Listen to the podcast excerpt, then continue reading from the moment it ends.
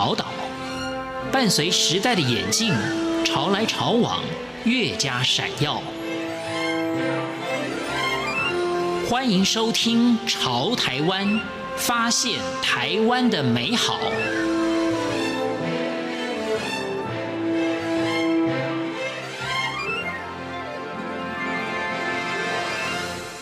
听众朋友，大家好，欢迎收听今天的《潮台湾》，我是闲情。浪浪别哭是流浪猫狗的中途咖啡馆。Allen 和谭柔从台北开始，五年的时间，他们在台北、台中以及台南送养了六百多只毛小孩，让他们找到专属的家人。今天《潮台湾》节目。中途咖啡的创办人谭柔将分享流浪猫狗送养的故事。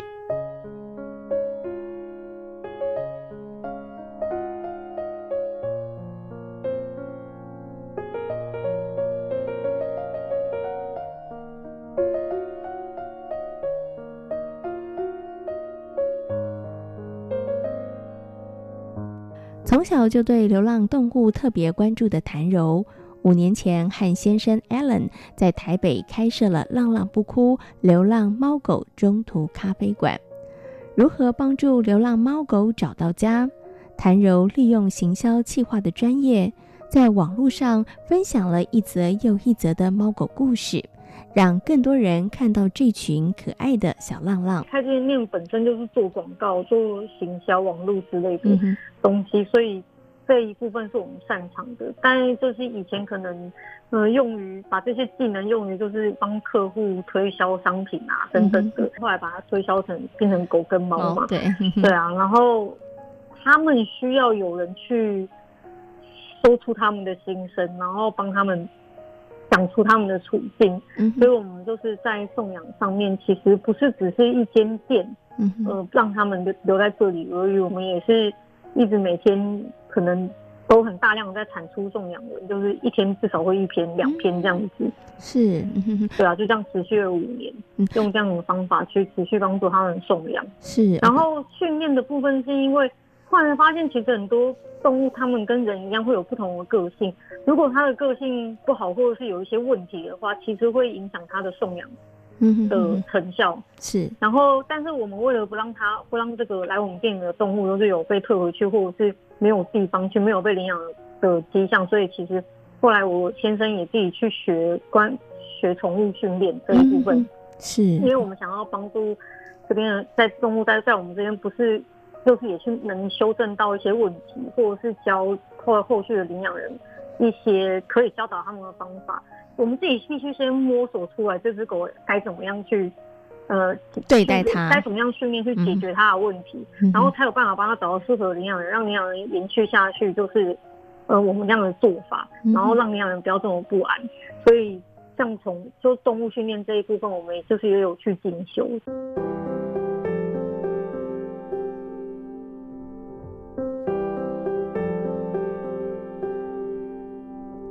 在浪浪不哭流浪猫狗中途咖啡馆里，送养的猫狗都是米克斯。米克斯就是 mix。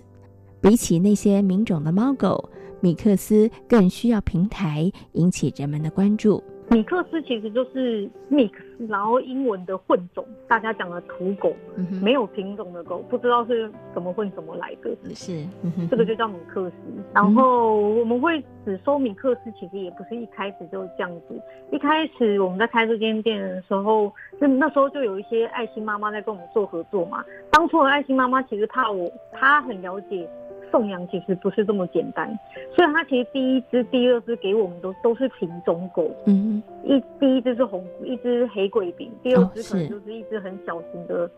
哦、呃，西高地梗犬这样子。嗯、结果我们发现，哎、欸，这样子的狗来我们这里，其实不到一个礼拜就都找到好个家了。是，然后但是同时间我们也收了一只米克斯，但是那只米克斯就一直都没有人问的状况，嗯、我们就发现其实。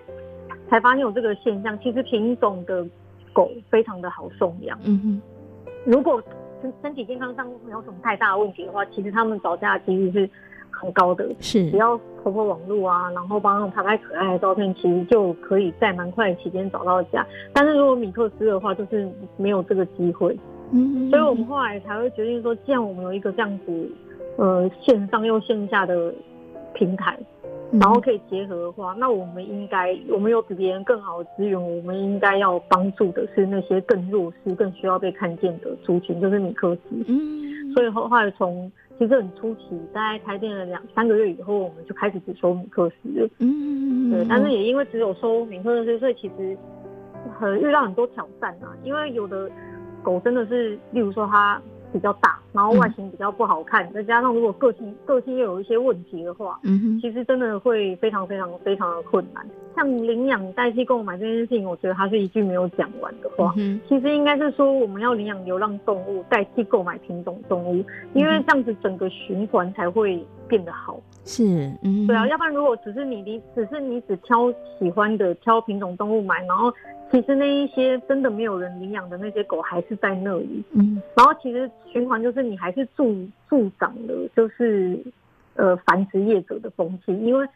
不管是卖还是领养，还是有这么多人喜欢品种动物嘛，嗯哼，对啊。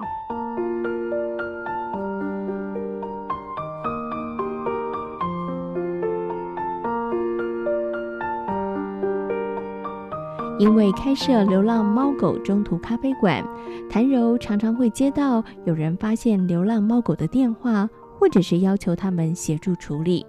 面对这样的情况，谭柔说：“打一通电话并不会解决流浪猫狗的问题，只有行动才能够真正的解决问题。”就算是我们常在教育，呃，教育我们的粉丝，或者是教育一些民众，但是还是每天一定都会有这样的讯息。嗯哼，就是其实我觉得这个一开始其实会觉得不是很舒服，因为我们自己在做这个，会觉得说，哎、欸，你们怎么会觉得我们同样跟你一样身为人，为什么就会觉得我们可以做，你不能做这样子？嗯，但是后来慢慢去去理解这些人背后的动机，会发现。他们可能会以为跟人生病，跟在路上可能看到一个人生病一样，打个电话叫一一九，可能就会有有很多后续人来帮他安排。只需要你，只需要看到人打个电话。嗯嗯嗯。但是其实对于在在猫在流浪动物的世界里面，不是这样子运作的，因为他们并没有家人，也没有什么劳健保或者是社会的体制去保障他们。嗯嗯。所以其实打一通电话，并没有人会去救，并没有人可以去救他们。嗯。他们就可能会变成说。就是觉得哦，找到比较好像平常对猫狗比较好、比较有爱心的人去帮忙。其实，但是他们都没有想过，这个事情其实不是打一通电话就可以完成的，而是后面还有很多，例如说医疗啊，例如说他假设一直都没有送出去，那他这一辈子十几，还可能十几二十年，谁要来安置他？嗯、是，嗯、对。所以其实我们现在遇到这样的东西，我我们都会，我们其实事先写好一篇文章的话，也有拍拍教学影片，告诉这样子的来求救的人，他们应该要怎么样去自己帮助这只流浪动物。嗯，因为平常就在帮助流浪动物的，像例如例如说我们中途啊，或者是一些爱心爸爸妈妈，一年遇到的狗绝对是比一般人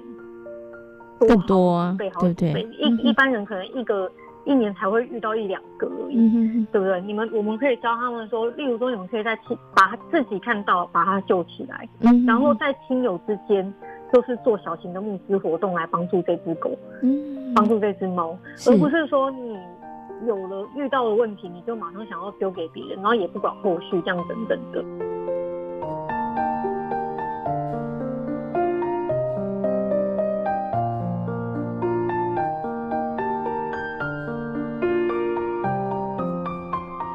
许多收留流浪猫狗的爱爸以及爱妈缺乏总量管制的概念，而让自己陷入了经济以及生活的困境。所以，谭柔和先生从一开始就坚持送走一只流浪猫狗，再接收一只的做法。在一开始初期的时候，我们就设计好一个。数量的管制，像我们一间店里面，猫加狗差差不多加起来就是十四只，嗯、我们送出去一只才会再带回来一只，嗯，所以其实没有遇到这个问题，就是他们来这边都有送出去，只是时间长短的问题，因为我们会可能透过我们一直拍影片啊，一直写文啊，一直拍照，然后再透过社群，然后一直把他们在找下的讯息发发送出去。嗯、所以其实大，嗯，我不能说百一百百分之百的狗都有。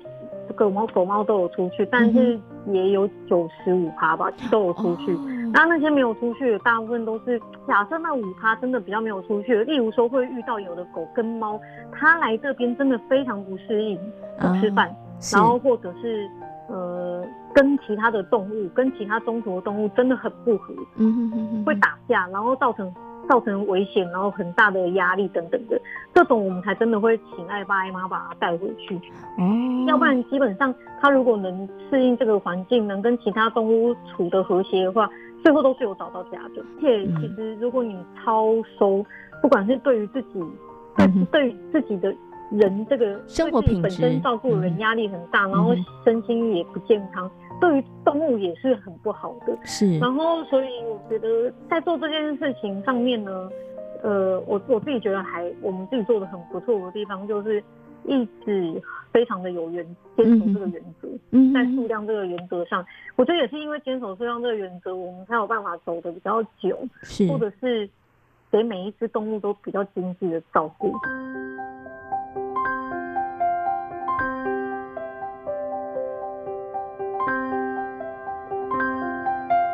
每只流浪猫狗的送养，浪浪不哭团队都会经过严密的审核，但是仍然会发生有动物被退养的情况。谭荣说：“了解认养面临的问题，诚实评估自身的情况，才能够避免流浪猫狗等家的愿望落空。”一开始我们也很不能接受，因为大部分的人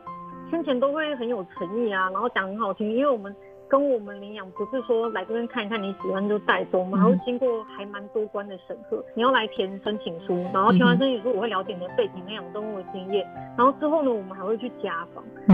就会去你家看环境啊，认识你的家人等等的这些东西，其实要经过很多流程，而且我们一定会要求人家要来看，嗯，就是我我不会因为只看照片，然后在网络上看就就你就可以领养，都都就不是这样子，所以其实经过蛮繁复。算在台湾算是蛮繁复的领养流程的啦，嗯、然后但是到这个时候都可能会被退养，然后但是被退养，其实我一开始，呃，我们会不高兴，然后我们也会觉得这人怎么怎么这样，然后也也会很怀疑人性啊，想说这个怎么一开始讲的这么好听，后来会这个样子。总结下来呢，我们觉得很多人其实是不了解自己的能耐在哪里，嗯也许高估了，他，他不是骗你，他在这个。讨论的过程中，他不是欺骗我们，嗯、只是他没有去想到自己的抗压性其实没有这么这么高，所以这是让我比较后来自己心态上比较可以接受的，就是其实这些人不是骗人啦，嗯，所以他们真的高估我自己的能力。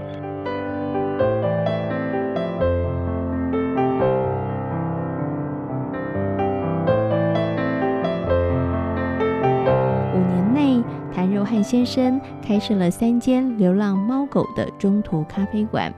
未来他们想协助收容流浪动物的爱爸以及爱妈，从事动物保育的教育工作。所以我发现有很多在帮助流浪动物的人，他们是过得很辛苦的。是，嗯，呃，一些爱爸爱妈啦，对对对。其实我们都会。用我们的企划能力啊，在网络上操作的能力去帮他们发，像去年办了两三场募资活动，嗯、都是有计划性的去帮他们，呃，透过我们卖我们卖商品，然后赚一些钱，嗯、然后来帮他们解决他们的问题。是，嗯、那之后我们我们会用这样的模式再去发，再去台湾各个角落去发现，就是需要帮助的爱爸爱妈。嗯，呃，我们今年应该在八九月的时候会做一个。学那个儿童的绘本，是绘本的内容，其实就是在讲生命教育这件事情。嗯，譬如说遇到流浪动物是怎么来的，遇到流浪动物该怎么办，我们该如何正确的对待猫狗，这些我们会把它转换成有趣可爱的图案的内容。嗯，然后我们会，其实我们打算要做一个绘本的群众集集去去发去去发行这个刊物，然后有了这个刊物以后，我们。应该会去走访校园，去向下扎根更多生命教育的事情。今天朝台湾节目为大家介绍的是《浪浪不哭流浪猫狗的中途咖啡馆》，感谢大家今天的收听，我们下回空中再会。